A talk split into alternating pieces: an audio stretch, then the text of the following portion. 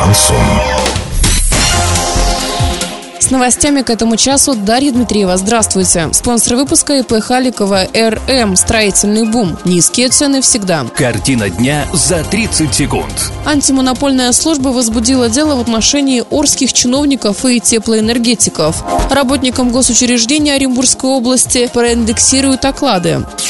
Подробнее обо всем. Подробнее обо всем. Федеральная антимонопольная служба усмотрела признаки нарушения закона в действиях администрации Орска, ПАО Т+, и МУП ОПТС. Специально созданная комиссия будет рассматривать дело о передаче орских теплообменников от одной организации к другой 30 сентября. Подробнее об этом читайте на урал56.ру.